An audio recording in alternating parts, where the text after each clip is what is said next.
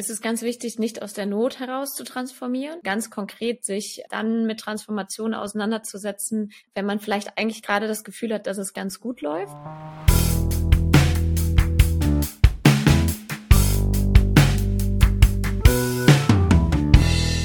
Hallo und herzlich willkommen zu einer neuen Folge Coffee Breaks von der Ministry Group. Ich bin Lena und treffe mich hier alle zwei Wochen, um mich von Expertinnen und Kennern rund um Transformation und der neuen Arbeitswelt inspirieren zu lassen. Und damit ihr keine Folge verpasst, abonniert Coffee Breaks gern bei iTunes oder Spotify und lasst uns bitte auch gern eine Bewertung da. Und falls ihr uns beim Kaffeetrinken lieber zuschauen wollt, ihr könnt natürlich jede Folge auch auf dem YouTube-Kanal der Ministry Group anschauen. Einfach abonnieren. So, und jetzt geht's los. Heute treffe ich mich mit Johanna Mühlbayer. Sie ist die Gründerin von Equilate und verhilft mit ihrem Start-up zu Vielfalt stärkenden Unternehmenskulturen. Und von Johanna erfahren wir über die Zusammenhänge von Diversität und Wandel. Viel Spaß! Moin Johanna, ich freue mich total, dass du heute mein Coffee Break Gast bist. Grüße dich. Hi Lena, ich freue mich. Danke für die Einladung. Sehr, sehr gerne. Ja, gleich reingesprungen. Hm, Johanna, bei dir finde ich nämlich total spannend. Du hast ja eine lange Karriere in der Agenturbranche hinter dir, in der Sportvermarktung und hast dann zu Beginn der Pandemie dich selbstständig gemacht mit deinem eigenen Business, mit Equilate, wo du dich ja darum kümmerst, in Organisationen möglichst diverse und inklusive Strukturen aufzubauen. So, bist für mich somit eine klassische Wegbereiterin des Wandels und somit 1A äh, Gästin hier im Podcast. Was willst du denn sagen, so aus der Erfahrung deiner letzten zwei Jahre? Wo liegen so im Wandel die größten Herausforderungen in den Organisationen, die du betreut hast? Mhm. Ja, gute Frage und auch, auch richtige Frage. Also du sprachst es mit dem Wandel eigentlich gerade schon an, dass es tatsächlich meistens im allerersten Schritt darum geht, dass die Protagonistinnen, mit denen ich spreche in Unternehmen, verstehen, dass es um einen Change-Prozess geht, also einen Wandlungsprozess, weil vielleicht auch ein bisschen mediengetrieben wir halt oft merken, dass vor allem das Wort Diversität, Inklusion fällt auch schon oft so ein bisschen hinten runter, aber dass natürlich sehr schnell an der Oberfläche es vermeintlich nur um Frauen geht, um Gender geht, um Quoten geht oder um LGBTIQ Plus geht. Aber tatsächlich geht es eigentlich im allerersten Schritt erstmal darum zu verstehen, dass es im Inneren von Unternehmen losgehen muss. Und zwar nicht bei den Maßnahmen, sondern eigentlich erstmal bei dem zu verstehen, wo liegen vielleicht auch bei uns die grundsätzlichen Herausforderungen, dass wir zum Beispiel nicht divers sind. Und mhm. das ist so, glaube ich, so das erste, vielleicht das zweite darin gehend noch anknüpfen, zweite Herausforderung, die Klarheit über die Aufhängung, also dass verstanden wird, ganz oft wird das ja so gerne bei HR irgendwie angehängt oder wir haben jemanden, der das vielleicht so nebenher macht. Äh, nein, Change, Wandel ist natürlich ein Prozess, der muss durch die Unternehmung gehen und dementsprechend auch ganz oben mit aufgehangen sein. Und das dritte ist, glaube ich, dann immer so ein bisschen Erwartungsmanagement zu betreiben, weil viele schnell von heute auf morgen Wandel wollen. Ich dann aber auch immer ein bisschen bremsen muss und sagen muss, Moment mal, das ist halt klassischer Spruch, Achtung, es ist äh, ein Marathon und kein Sprint und es ziehen natürlich Kosten einher und es braucht halt einfach Commitment, auch vor allem zeitliches und Ressourcencommitment im Unternehmen selber. Mhm. Ja, bin ich total bei dir. Und da darfst du wahrscheinlich, natürlich je nach Organisation, vermutlich noch viel Überzeugungsarbeit leisten, oder? Ja, zumindest ist es noch oft der Fall, was ich sehr schade finde, weil ich auch glaube, dass wir ganz oft sehr viel Zeit und auch Möglichkeiten der Veränderung eigentlich verspielen, wenn wir mehr darüber diskutieren, ob etwas sinnvoll ist, anstatt eigentlich auf die Tatsachen zu schauen und zu sagen, es ist definitiv sinnvoll. Die Frage ist einfach nur, wie kriegen wir es in eurem Kosmos, in eurem Unternehmen umgesetzt? Und ähm, ja, da verliert man wertvolle Zeit und Manchmal kostet es auch ein bisschen Kraft. Das kann man äh, durchaus auch sagen, weil man auch nicht immer, Stichwort Wandel, du kennst dich gut aus, ja auch nicht immer nur auf BefürworterInnen von Wandel in Unternehmen dann auch trifft. Absolut, ja. Und da packst du, finde ich, eine ganz, ganz spannende Facette aufs äh, Tapet, Johanna. Wie gehst du denn speziell mit Menschen um, wo du merkst, oh, oh, oh, da ist halt gerade hinsichtlich Diversität und Inklusion, aus welchen Gründen auch immer, sind da vielleicht offene Schubladen im Kopf, sind da vielleicht ein großes Paar Hemmschuhe an den Füßen. Wie gehst du damit um?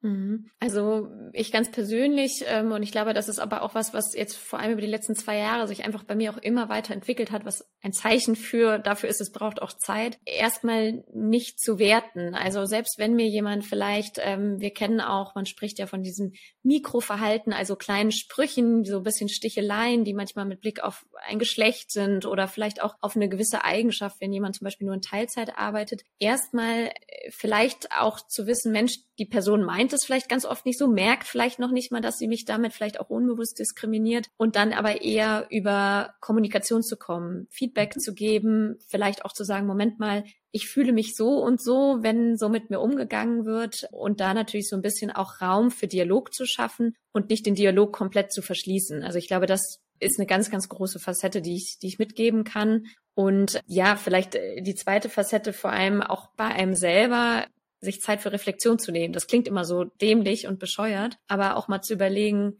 wenn bei mir im Arbeitskontext mal eine Situation vielleicht nicht so gut gelaufen ist, wenn vielleicht mal irgendwie wir mit einem Bauchgefühl aus einem Diskurs gehen, der so völlig in irgendwie gefühlt eine, eine falsche Richtung gedreht ist, obwohl man fachlich diskutieren wollte, vielleicht auch da mal zu reflektieren, was hat mich da eigentlich getriggert? Ist das etwas, was wirklich objektiv gerade war, weil wir unterschiedlicher Meinung waren? Oder ganz unbewusst, Stichwort unconscious bias, von dem man ja auch spricht, lag vielleicht etwas bei der anderen Person, was mich unbewusst getriggert hat, negativ, dass ich auch automatisch abwertend der Person gegenüber war. Und das sind natürlich so Facetten, denen werden wir uns eher bewusst, wenn wir darüber sprechen und vor allem, wenn wir auch darüber reflektieren, was ganz wichtig ist.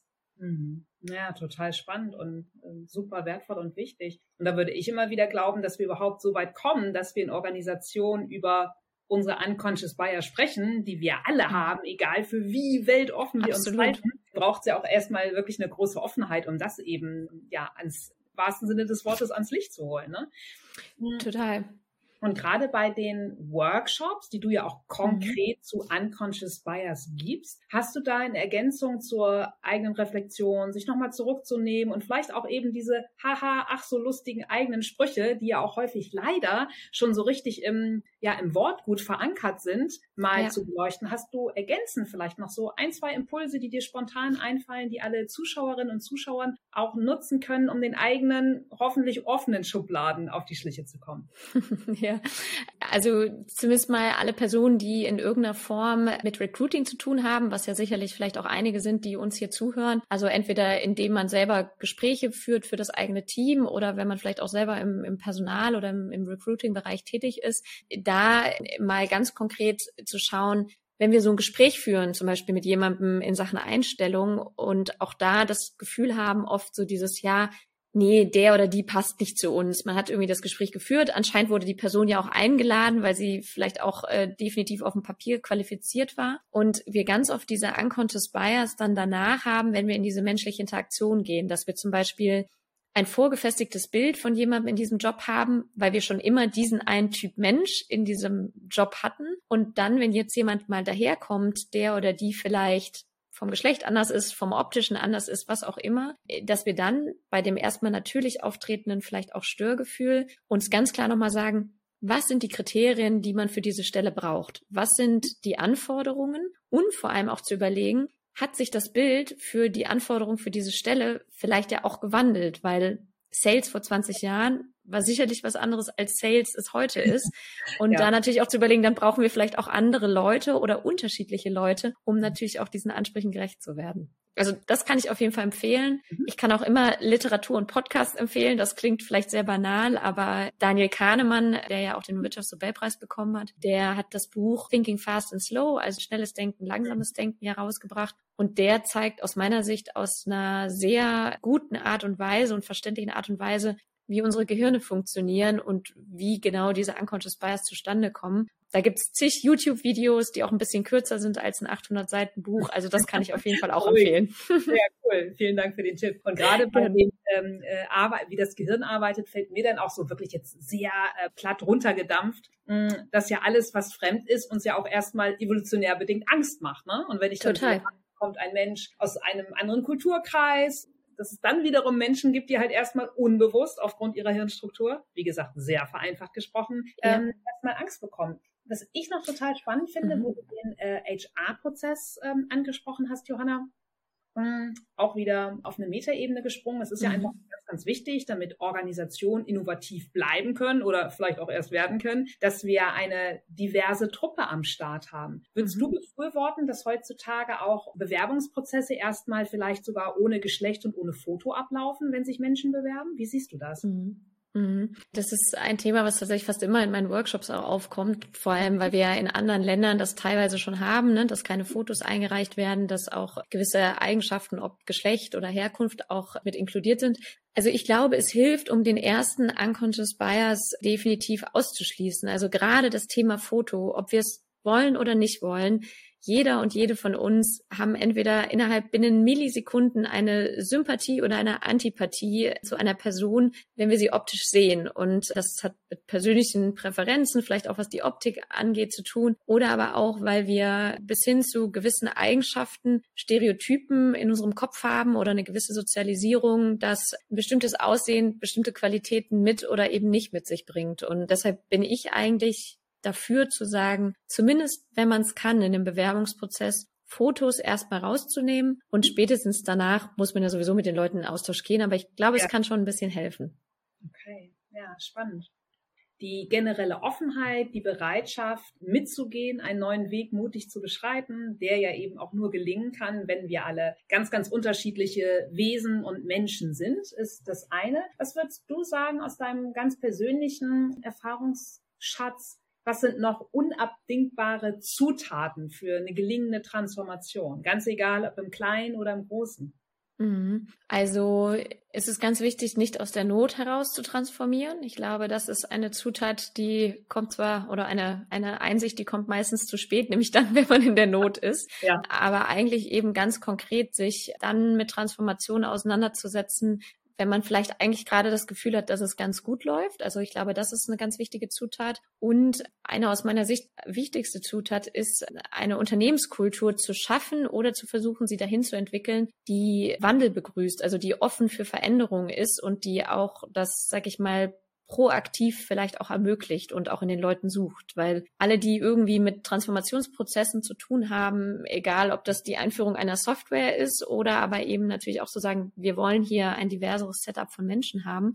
Wir wissen, das kann strategisch geplant werden, aber eine Umsetzung Transformation funktioniert operativ halt eben nur in der Breite. Und das bedeutet, die Leute müssen offen für Wandel sein. Und da spielt natürlich die Unternehmenskultur eine ganz, ganz große Rolle. Bedeutet, die Leute abzuholen. Ich glaube, das ist eines der, der wichtigsten Zutaten, die oft ein bisschen vergessen werden und aus meiner Sicht aber den aller, allergrößten Hebel auch ermöglichen können.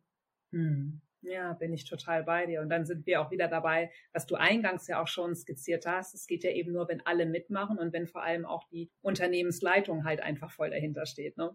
Total. Also eigentlich ist es ein, also auch beim Thema Diversität, Inklusion merke ich immer wieder, es ist eigentlich nichts Neues. Also es ist ja. nichts, was erst seitdem das gefühlt ein Trendthema ist und in Medien aufgegriffen wird, etwas Neues, sondern es war eigentlich schon immer da. Früher haben wir vielleicht nicht so extrem in Themen wie Gender oder ja unterschiedliche Nationalitäten gesprochen, aber unterschiedliche Führungsansätze, unterschiedliche Art zu arbeiten, New Work und Co.